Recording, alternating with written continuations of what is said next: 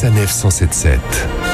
Travelling. L'actualité ciné de la semaine avec aujourd'hui deux nouveaux films à la carte. Je me suis dirigé dans mon ciné spécial avant-première pour vous en donner un aperçu. Et voici ce que j'ai trouvé dans la salle numéro 1.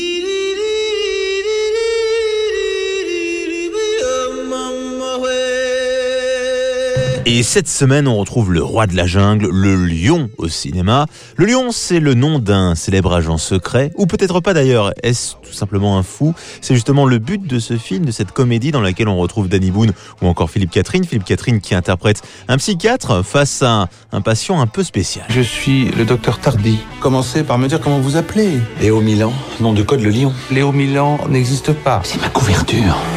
T'es un Bambi, toi, quoi Danny Boone, donc, que l'on a retrouvé tout nu et errant dans la forêt de Rambouillet, est interné en hôpital psychiatrique et prétend être un agent secret qui a perdu la mémoire, du moins une partie.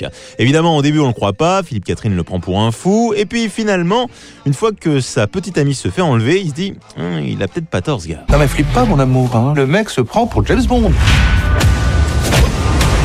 Vous aviez raison. Louise a été enlevée. Suite à ce drame, il va donc aider Danny Boone à sortir de son hôpital psychiatrique pour espérer qu'il l'aide à retrouver sa petite amie. Mais alors, Danny Boone est-il réellement un agent secret ou un énorme menteur? Eh bien, c'est l'histoire de ce film. On va d'ailleurs en reparler plus en détail euh, tout au long de cette semaine dans votre chronique backstage, puisque Danny Boone et Philippe Catherine seront mes invités.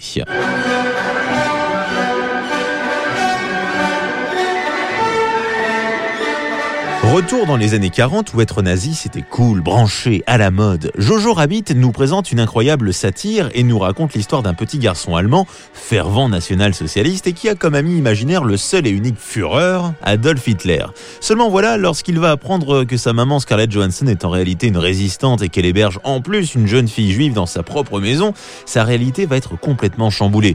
Dès lors, difficile de faire la distinction entre le bien et le mal. Un film touchant mais complètement déjanté avec d'humour et qui a de nombreuses nominations cette année aux Oscars, dont celle du meilleur film. Ce qui fait penser que c'est déjà l'heure de la rumeur de la semaine.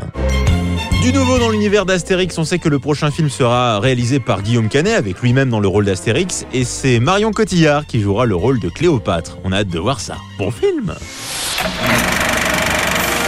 Retrouvez toutes les chroniques de Sanef 177 sur sanef177.fr.